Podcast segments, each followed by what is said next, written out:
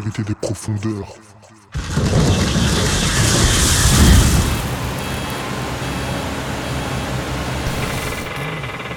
Bruit des machines, victimes de la folle ruée vers l'or.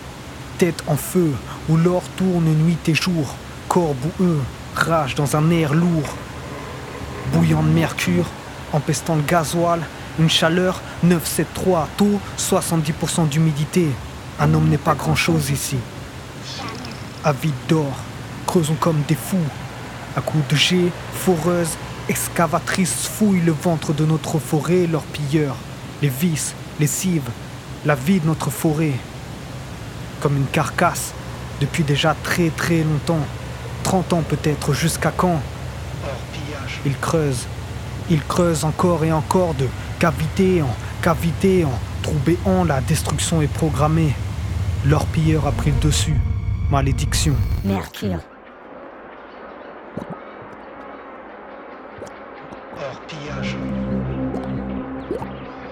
Les chercheurs d'or utilisent le mercure pour séparer les pépites de la Terre.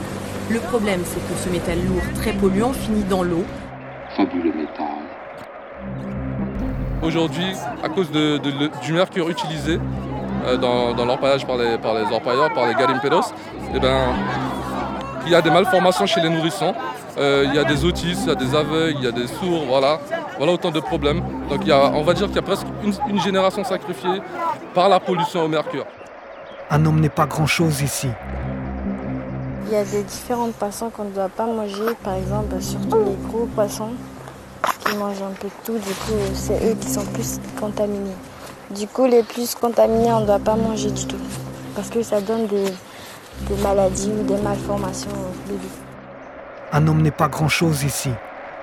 Typiquement, les, les- les gens qui vivent en forêt, les Amérindiens, les Bushinagés, eh bien, au bout de 40, 50 ans, commencent à avoir des malformations, commencent à avoir des problèmes neurologiques, des problèmes liés à l'intoxication au méthylmercure.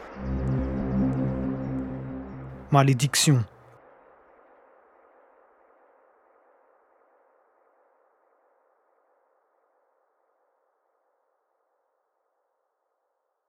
Notre monde, il a disparu.